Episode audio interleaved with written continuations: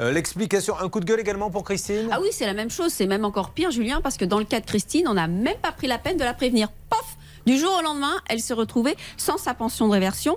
Et évidemment, c'est contraire à l'article L341-16 du Code de la Sécurité sociale qui précise qu'on a parfaitement le droit de continuer à avoir une activité salariée et donc de continuer à percevoir sa pension jusqu'à ce qu'on atteigne le taux plein de la retraite, Julien.